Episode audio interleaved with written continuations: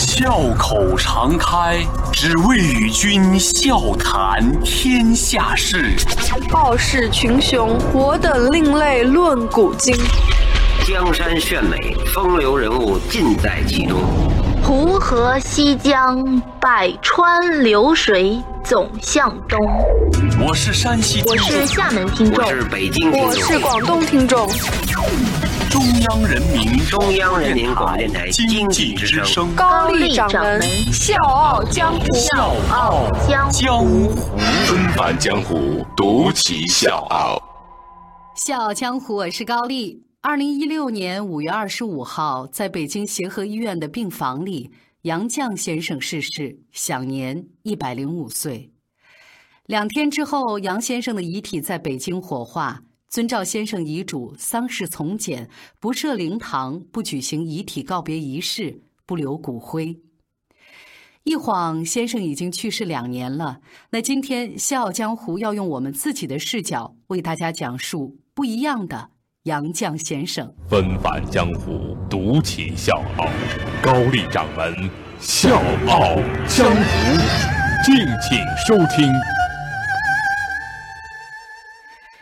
九一一年秋天，杨绛出生在北京。他在家里排行老四。那个时候呢，还是清宣统三年，旧时代的尾声。父亲杨印行对这个留学回来后生的第一个孩子特别的宠爱，给他取名叫季康，小名叫阿季。阿基的大姐、二姐在上海启明女校读书，三姐呢是留在无锡的老家。阿七那个时候呢，虽然是家里的所谓的独女啊，但是她从来都不骄纵。父亲呢也说，只要宠，将来孩子一定是自私的。辛亥革命之前，父亲从北京辞职，带着阿基和母亲回南方去照顾祖母。之后呢，又因为局势动荡，辗转到了上海。等到阿季重新返回北京，已经是四岁的事儿了。一家子住在北京的东城，阿季在贝满幼儿园上幼儿班。后来呢，全家又搬到了西城东斜街二十五号，每天黄包车往返。阿季和三姐一起上下学，一直到八岁，再次回到南方。阿季一直听父亲说，姐姐上学的那个启明女校校风好，教学好，所以呢，他就一直也想去那个地方上学。但是母亲放心不下，就问他说：“你打定主意了吗？”阿季说：“我已经决定了。”然后就揣着一枚崭新的银元，跟着大姐和三姐去了上海。上海人把淘气的小孩叫做是小鬼，学校的小鬼们呢，也把老师喜欢的学生叫做 darling，就是心爱的人。阿季乖巧，也是人小鬼大，在同学们眼里是 darling，在老师眼里是小鬼。说呢，有一次一个小朋友玩的时候陷到这个泥塘里，阿季呢比同龄的小孩班次高，然后就有两个小朋友过来说向他求助啊，帮一帮他们。阿季有模有样的发号施令，告诉大家该怎么做，然后呢帮助了那个孩子。后来呢，杨绛先生回忆起这些往事，把这些很有意思的童趣写到了他的书里面。我在启明上学，杨先生说，学会判断和自我克制对一个人的性格形成很重要。而在启明的那段生活，给他的就是逐渐锻炼出好意志的机会。离开启明之后，阿季跟随家人迁到了苏州振华女校上学。那一年是一九二三年。新学校振华是按照年级来定课程的，这个呢让当时各科程度不一样的阿季成了老师眼里的老部长。什么意思呢？就是学业不长，个头也不长。后来慢慢长大，小时候贪玩的阿季呢也开始贪恋读书了。从老子的《道德经》到左丘明的《左传》，到狄更斯的《大卫·科波菲尔》，再到冰心的《记小读者》，阿季成了一个星期不读书就白活了的书痴。一九二八年，阿季毕业入学东吴，但是呢，他也感叹自己的运气不好。那个年代的大学招生的地域限制很大，他没有进入到心心念念的清华大学。一九三二年，东吴大学因为学潮停课，杨绛先生只好北上借读。本来呢是借读燕京大学的，考完入学考试之后呢，他急着去清华看老朋友。老朋友一直都知道杨先生的心结，他想念清华，所以就说：“你既然都到北平了，为什么不去清华借读呢？”就这样，杨绛先生进了清华大学。也是在那一天，杨先生遇到了同班学友孙令贤的表兄钱钟书先生。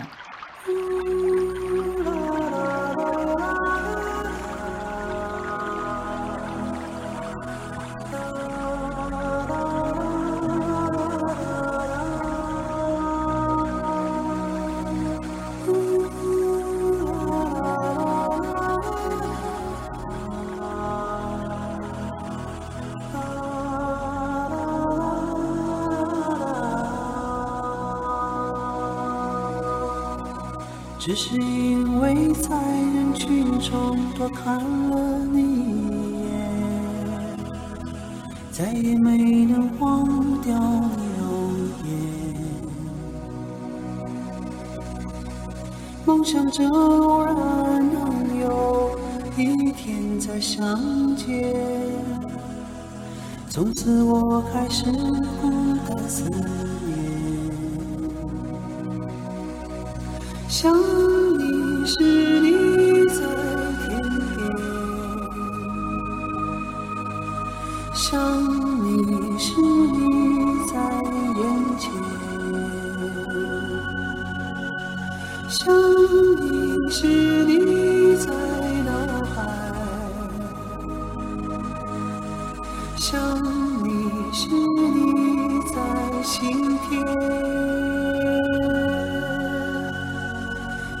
相信我们前世有缘，今生的爱情故事不会再改变。宁愿用这一生等你发现，我一直在你身旁，从未走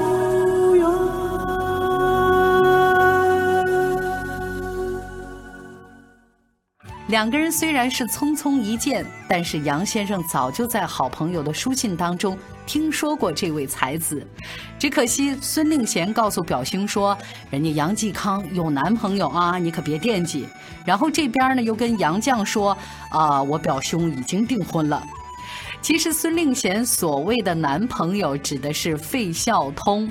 费孝通呢是杨绛先生多年的同学，对先生也是颇有好感。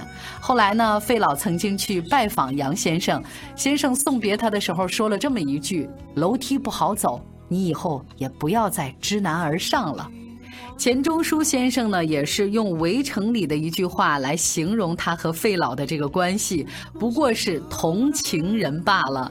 话儿说到了，普通朋友的关系也就礼貌周全的定义好了。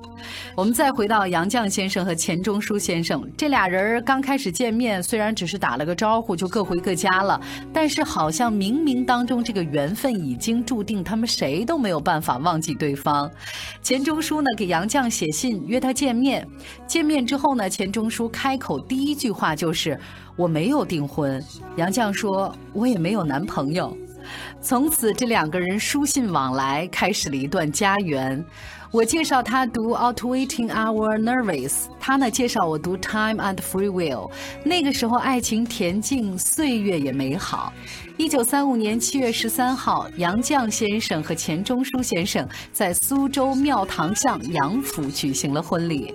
钱家呢讲究的是旧式的这种仪式，那杨家呢喜欢这种新式的办法，所以这两个人的婚礼就新旧参半了。两个人的婚姻从那个时候开始延续了六十多年，爱情呢也像最初的模样。那一年，钱钟书二十四岁，杨绛二十三岁。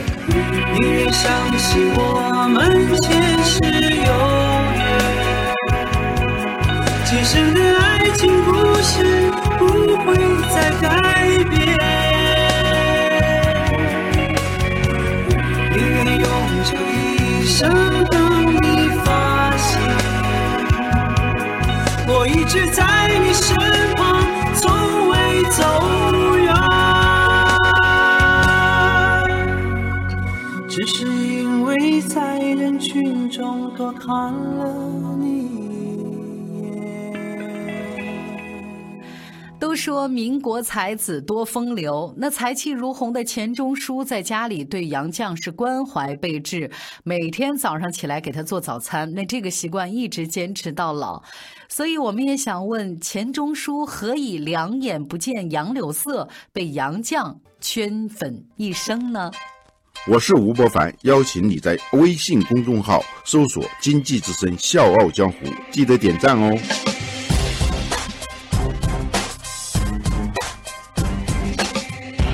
我们先来说说杨绛先生吧。前面我们讲到了他出身书香门第，是我们国家著名的作家。我们仨这本书呢获得十大好书的第一名。另外呢，他是戏剧家，他写的剧本《称心如意》被搬上舞台六十多年。还有就是他是翻译家，他翻译的《堂吉诃德》被公认是最优秀的翻译佳作。但是杨先生一生淡泊名利，从二零零一年开始，杨绛先生把个人的稿费捐给清华大学设立好读书奖学金，到二零一四年已经累计捐款一千多万元。他也把家里面珍存的那些文物字画，在生前全部无偿捐献给了中国国家博物馆。钱钟书先生，我想就不用赘述了。他是我们国家现代作家、文学研究家，著作《围城》家喻户晓。钱先生的父亲钱基博曾经说过这么一句话：“我儿子最大的毛病就是孩子气，没正形。”那这边杨绛先生呢，不但是没有嫌弃她丈夫这一点，反而觉得他这个淘气的品质非常的可贵。那我给各位可以形容一下这夫妻两个人日常的生活画风是什么样的。说早起呢，呃，钱先生端上他爱吃的猪油年糕，满脸得意啊。这杨绛先生很诧异啊，说这谁给你点的火啊？钱先生这边呢，就等着老婆问这话呢，然后就特别得意说：“我会划火柴了呀！”这是他生平第一次划火柴，为的就是做早饭。还有就是睡醒午觉了，然后这钱先生呢又玩性大发，他就呢蘸着这个墨汁啊给老婆画花脸儿。没想到呢这个脸皮比宣纸还吃墨，就是杨先生把脸洗了好几遍，都都快洗秃噜皮了，然后还是没洗干净。钱先生他就特别不好意思啊，老婆对不起，我保证再也不恶作剧了。杨绛临产住医院，钱钟书呢到产房去看望的时候呢，苦着脸说：“哎呦，我做坏事了，为什么呢？他打翻了墨水瓶子，把房东家的桌布给染了。”杨绛说：“不要紧，我会洗。”然后呢，这钱钟书就放心的回去了。然后又做坏事，把台灯给砸了。杨绛继续说：“不要紧，我会修。”他又放心回去了。下一次又满脸愁容，说把门轴给弄坏了，不能关了。杨绛还是说：“不要紧，我会修。”钱钟书对杨绛的“不要紧”深信不疑，好像妻子无所不能。在英国陪读期间，杨绛带着孩子照顾丈夫的起居生活。钱钟书因为学习的内容枯燥，不喜欢考试不及格的时候呢，杨绛就帮他复习过关。回国之后，钱钟书的任务是带女儿玩，而杨绛是包揽了一切杂活。所以各位，你以为女神下了厨房就荒废了才华吗？答案当然是不会。二十世纪四十年代初，杨绛接连发表了系列喜剧，奠定了他在国内文坛的地位。与此同时呢，他依然操持着家务，毫不马虎。钱钟书的婶婶曾经这么夸奖杨绛：“嵇康啊，你是上得厅堂，下得厨房，入水能游，出水能跳。轩哥他是吃人有吃福啊。”这个轩哥呢，就是钱钟书先生的小名。一九六六年，在那个特殊的时期，钱钟书和杨绛被迫分离。为了见丈夫一面，杨绛每天要跑去一个离钱钟书很近的菜园子去会面，然后呢陪丈夫晒晒太阳、谈谈心。一九七二年，钱钟书和杨绛重获自由，荒废了整整十年光阴，夫妻俩决定闭门自守，沉心学问。劫难反而沉淀了杨绛的知性，他开始看得透人性的局限，重新执笔。干校六记悲凉中包含诙谐，洗澡意趣中折射睿智。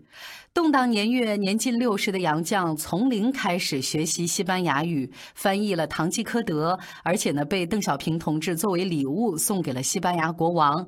后来呢，西班牙国王授予杨绛“智慧国王阿方索十世勋章”，他的译本呢，到现在都被公认为是佳作，已经累计发行将近百万册。杨绛先生从来不掩饰对独生女钱院的宠爱。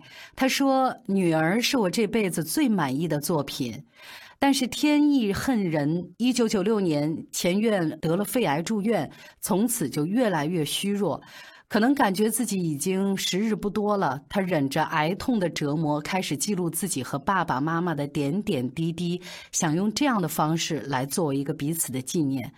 只可惜起笔没有多长时间，前院就猝然长逝，而这本书就是杨绛先生后来接着写的《我们仨》。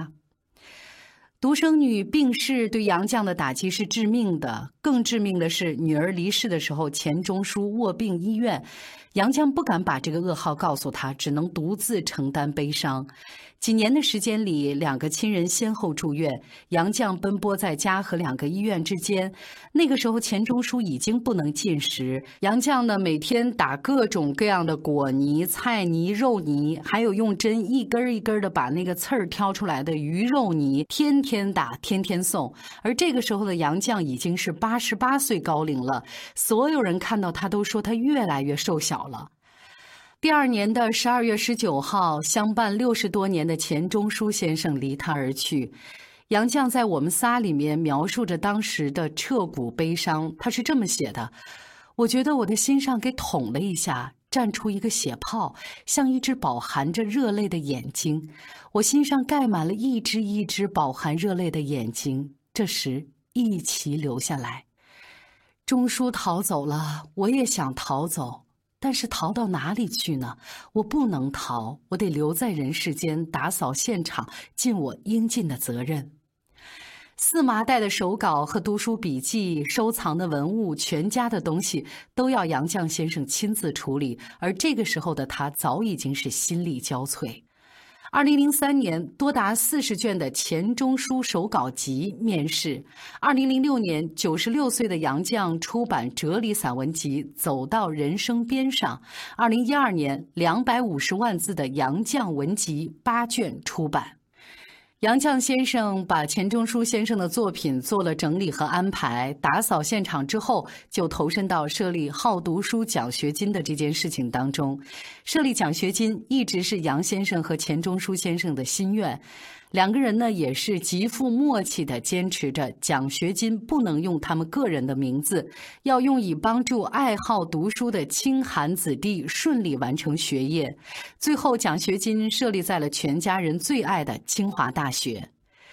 杨绛先生是这么形容他和钱钟书先生的关系：其实我们两家门不当户不对，他们家是旧式人家，重男轻女，而我们家呢是新式人家，婚姻自主，职业自主。而钱钟书先生说，他绝无仅有的结合了各不相容的三者：妻子、情人、朋友，才貌冠绝，傲骨贤妻，才气如钟书，焉有不与他厮守一生的道理？终其一生，杨绛先生是这么评价自己的。我最大的功劳就是保住了钱钟书的淘气和痴气，这是钱钟书的最可贵之处。